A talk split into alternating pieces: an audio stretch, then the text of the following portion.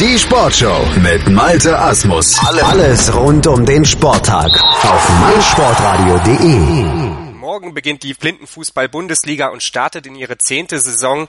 Zum Jubiläum haben wir euch in den letzten anderthalb, zwei Wochen auf die einzelnen Teams und deren Vorbereitung sowie Erwartungen an diese Saison ja informiert, vorbereitet durch eben Interviews mit den Beteiligten, Teammitgliedern und auch heute wollen wir das so handhaben. Als letztes Team ist der FC Schalke 04 heute Thema und ich, Felix Amrein, habe heute das Vergnügen mit Bayram Dogan zu sprechen. Hallo Bayram. Hallo. Ja, Bayram, lass uns zunächst, wie bei den anderen auch, auf die vergangene Saison zurückschauen. Äh, die Saison begann sehr, sehr schleppend für euch. Ihr startet mit einem 0 zu 0 in Gelsenkirchen gegen Dortmund, ähm, verliert dann am ersten Spieltag auch noch das zweite Spiel, das ihr zu Hause quasi austragen durftet gegen Köln-Köppern. Und es wollte einfach nicht so richtig in Fahrt kommen, die Saison, aber hinten raus, da lief's dann irgendwann. Ja, wie du schon gesagt hast, wir sind sehr schwer in die Saison gekommen, hatten am Anfang auch etwas Pech. Ich habe mich ja direkt im ersten Spiel gegen Dortmund schwer verletzt. In der ersten Halbzeit schon, habe dann mit einem Kreuzbandriss noch wohl weitergespielt, habe mir dann wohl auch noch meinen Meniskus gerissen und ähm, ja, dann hatten wir anschließend, also nach dem Dortmund-Spiel, ähm, hatten wir auch noch Pech mit Cengiz Koparan. Der hatte sich bei einem Lehrgang die Nase gebrochen und ist die halbe Saison mehr oder weniger ausgefallen. Und wir konnten eigentlich vorne dann nur auf Hassan Koparan setzen. Und du weißt selber, wenn man alleine vorne gegen drei Mann anrennen muss, war das schwierig. Und hinterher, als dann Cengiz wieder fit wurde, lief es ja auch schon besser. Ja, hinten raus wurde die Saison dann beinahe noch gut, könnte man behaupten. Ihr habt am letzten Saison äh, Spieltag dann sogar noch den FC St. Pauli geschlagen, 1 zu 0, hattet davor ja dann schon gegen die Spielgemeinschaft aus München und Würzburg gewonnen, äh, sowie äh, Viktoria Berlin geschlagen und durch diese drei Siege seid ihr ja dann tatsächlich noch bis auf Platz 5 hochgesprungen. Du hast gerade schon so ein bisschen das Problem der letzten Saison angesprochen. Hassan Kuparan war da äh, gerade über die erste Saisonhälfte, über die ersten fünf Spiele quasi auf sich so ein bisschen alleine gestellt, hat es sehr, sehr schwierig dann dort äh, zum Abschluss zu kommen und ihr hattet am Ende eine Torbilanz von 4 zu 8. Jetzt ist es so, dass Cengiz wieder fit ist. Habt ihr den Fokus in der Vorbereitung schon darauf gelegt, äh, offensiv stärker zu werden? Denn defensiv war das letzte Saison eigentlich sehr, sehr anständig, was ihr gespielt habt. Ja, das war schon so. Wir haben äh, zum Beispiel äh, ein Trainingslager in Düren durchgeführt und die Voraussetzung war, dass dann auch wirklich alle Spieler, alle Betreuer, alle Torhüter ähm, auch konnten, weil das Ganze kostet natürlich auch einiges. Das war ein komplettes Wochenende mit vier, fünf Trainingseinheiten, a zwei Stunden da haben wir sehr intensiv trainiert, unter anderem auch das Zusammenspiel im Sturm von Hassan und Cengiz, ähm, weil durch die Entfernung kann Cengiz auch nicht immer beim Training dabei sein. Auch Hassan ist manchmal ähm, nicht dabei. Und da haben wir schon den Fokus auch auf den Angriff, allerdings auch jetzt auf die Defensive, weil ich hier weiterhin ausfalle mit meinem Kreuzbandriss. Ähm, und wir auch einen neuen Spieler auch mit eingebunden haben, der jetzt auch von hinten herauskommen wird. Du hast es angesprochen, neuer Spieler, das ist ja allgemein ein Thema bei euch. Ihr habt, hast du gerade schon angedeutet, jemanden in der Defensive herangeführt. Obendrein haben sich natürlich auch äh, einige Spieler so ein bisschen weiterentwickelt in der letzten Saison bei euch. Und ihr habt, was auch schon sich letzte Saison so ein bisschen andeutete dann, ähm, oder dann da eingeleitet wurde. Ihr habt einen Wechsel auf der Torwartposition. Daniel Soldanski, der lange Jahre euer Tor gehütet hat, hat ja seine Karriere im Blindenfußball beendet. Allerdings ist die Nachfolge da schon geregelt.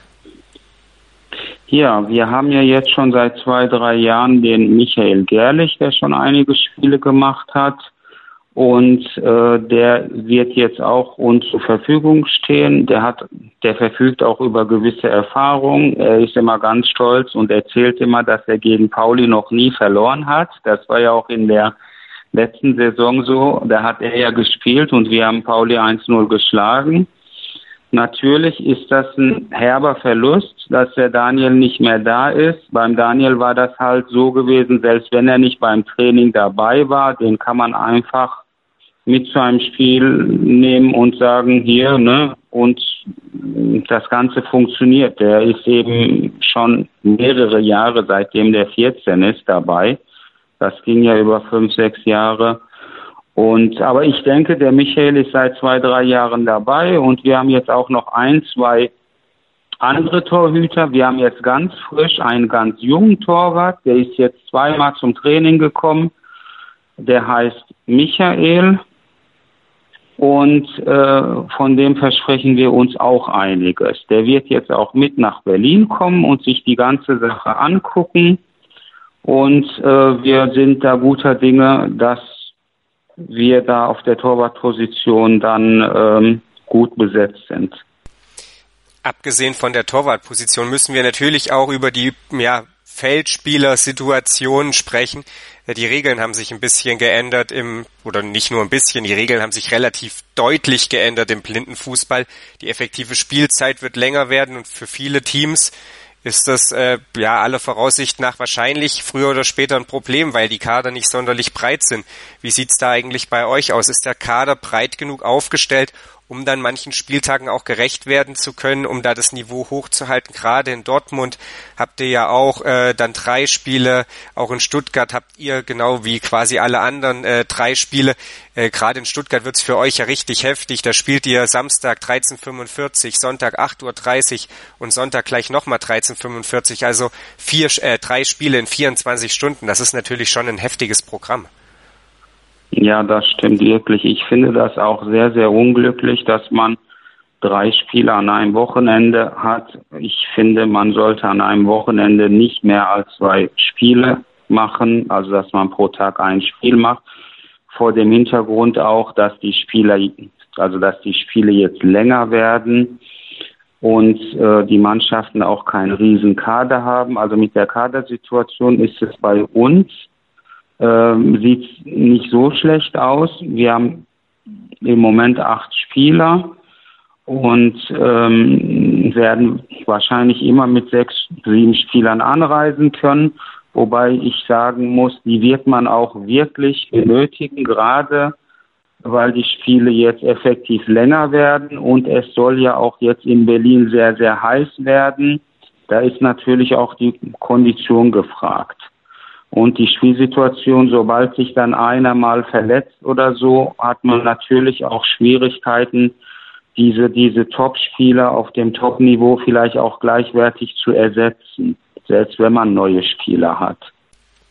Du sprichst äh, Top-Spieler an. Zwei eurer Spieler, wir haben gerade schon über sie gesprochen, Hassan und Cengiz Koparan, sind deutsche Nationalspieler und dieses Jahr thront ja über allem im Blindenfußball so ein bisschen die Europameisterschaft, die dann natürlich auch äh, hier auf meinsportradio.de im, ok im Oktober, sage ich schon, Entschuldigung, im August natürlich äh, übertragen werden wird.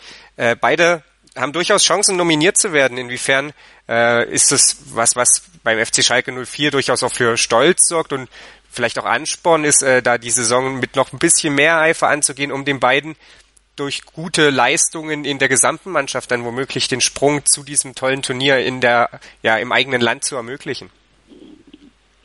Ja, ich denke, die Motivation bei den beiden Spielern, die ist schon so hoch, da braucht, also brauchen wir jetzt keine zusätzliche Motivation. Die werden beide heiß drauf sein, in den Kader zu kommen ähm, und sind auch beide wirklich sehr, sehr professionelle Sportler, die wissen, wie das, also wie man sich zu benehmen hat. Also da kann man bei den beiden überhaupt nichts aussetzen. Die trainieren auch eigenständig zu Hause. Wenn ich an den Hassan Koperan denke, das ist einer der wenigen Spieler in Deutschland, der so ein Spiel einfach mal so durchspielt und vielleicht noch ein zweites hinterlegen kann. Also da ist von der Kondition her das muss ihm erstmal einer nachmachen. Und ähm, ich glaube, die sind beide hoch motiviert und es ist für jede Mannschaft eine Bereicherung, zwei solche Spieler in seinem Team zu haben. Und ich denke, wenn beide fit bleiben, wird das uns auch nach vorne bringen. Dortmund ist seit diesem Jahr unter dem ja, Banner der Borussia unterwegs. Ihr seid seit dem letzten Jahr unter der Flagge von S04 unterwegs. Es war dennoch immer schon eine gewisse Rivalität zwischen Gelsenkirchen und Dortmund da. Jetzt äh, bekommt das Ganze den Anstrich des richtig großen Derbys. Dazu hat Dortmund sich äh, spielerisch extremst verstärkt. Äh, Kuttig und Schäfer sind jetzt Bestandteil dieses Teams. Inwiefern ändert das was? ja, an die Herangehensweise oder in der Bedeutung dieses Spiels, die es ja schon vorher hatte, aber wird das jetzt sportlich auch nochmal auf eine andere Ebene gehoben? In Dortmund ist es ja dann soweit, da werdet ihr aufeinandertreffen?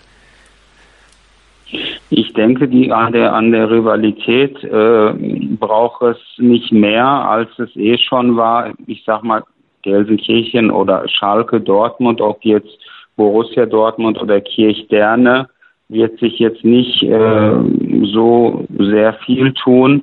Die Rivalität war ja immer da. Ich glaube, die Spiele waren immer so umkämpft, dass jeder der Mannschaften gewinnen wollte. Das wird auch so bleiben. Das sind besondere Spiele. Und äh, was sich natürlich geändert hat, ist ähm, die Stärke von Dortmund, Borussia Dortmund, dass die sich mit Hemi Kuttig und Sebastian Schäfer und vielleicht Enrico Göbel auch im Tor. Ich weiß nicht, ob der vielleicht auch im Tor steht oder nur äh, den Trainerposten verstärkt. Also die sind ähm, viel stärker geworden und das wird ein äh, interessantes und knappes Spiel. Also da freuen wir uns auch schon drauf. Wie gesagt, am zweiten Spieltag der Blindenfußball-Bundesliga am 10.06. ist es dann soweit, da werdet ihr in Dortmund aufeinandertreffen. Ähm, Bayram, lass uns noch ganz kurz darauf schauen, was ihr mit S04 jetzt in dieser Saison erreichen wollt. Letzte Saison seid ihr am Ende dann Fünfter geworden, da umfasste die Liga neun Mannschaften. Jetzt sind es nur noch acht Mannschaften. Mit Dortmund ist ein weiterer guter Mitstreiter dazugekommen. Geht für euch was nach oben? Ähm, ich denke, ähm, wir werden ähnlich wie in der letzten Saison äh, unsere Ziele haben, dass wir unter die ersten fünf schon kommen sollten. Alles andere wäre schon eine Enttäuschung. Ich denke schon, ähm, dass es Mannschaften gibt, die stärker sind oder besser besetzt. Aber wir sind immer für eine Überraschung gut. Wir haben ja auch vor zwei Jahren Marburg den deutschen Meister geschlagen. Letzte Saison haben wir Pauli geschlagen. Wir haben eine solide Abwehr. Äh, und wir haben auch Abwehrspieler, die jetzt auch zum Beispiel der Hüseyin Yücel, der mich jetzt mal ohne Probleme mich so ersetzen kann in der Abwehr, der auch jetzt schon ähm, Ausflüge nach vorne macht, ansatzweise. Das ist so der nächste Schritt, dass der dann offensiver noch stärker wird. Und von daher, ähm, ich denke, wir werden so unter den ersten vier, fünf Mannschaften so mitmischen. Und die eine oder andere Überraschung wird uns mit Sicherheit gelingen. Dann vielen Dank für deine Einschätzung. Das war Bayram Dogan von FC Schalke 04 und morgen startet sie dann. Dann ist es soweit. Die Blindenfußball-Bundesliga geht im Rahmen des DFB-Pokalfinals in Berlin auf dem Olympischen Platz in ihre Jubiläumssaison. Zehn Stück sind es dann mittlerweile an der Zahl. Acht Mannschaften werden darum kämpfen, wer den, äh, dann sich am Ende in Halle die Krone aufsetzen darf. Darüber hinaus dann, wie gesagt, steuern wir auf ein Jahr voller Blindenfußball hier auf meinsportradio.de in Zusammenarbeit mit blindenfußball.net zu die EM im August in Berlin. Ich hatte es vorhin schon angesprochen. All das, wie gesagt, hier dann auch live und morgen geht es dann ab 9 Uhr los, wenn die SFBG Plister Marburg den MTV Stuttgart empfängt, die beiden einzigen deutschen Meister, die es bisher im Blindenfußball gab. Das, wie gesagt, morgen live hier auf meinsportradio.de und bei blindenfußball.net. Tous les jours. Dein tägliches Update für die French Open mit Andreas Thies und Philipp Jobert. Los geht's am Montag, den 29. Mai. Täglich ab 9 Uhr in der Sportshow. Auch am Wochenende. Tous les jours. Die French Open auf meinsportradio.de. Wie baut man eine harmonische Beziehung zu seinem Hund auf? Puh, gar nicht so leicht. Und deshalb frage ich nach, wie es anderen Hundeeltern gelingt, beziehungsweise wie die daran arbeiten. Bei Iswas Dog reden wir dann drüber. Alle 14 Tage neu mit mir, Malte Asmus und unserer Expertin für eine harmonische Mensch-Hund-Beziehung, Melanie Lippisch. Iswas Dog mit Malte Asmus. Überall, wo es Podcasts gibt.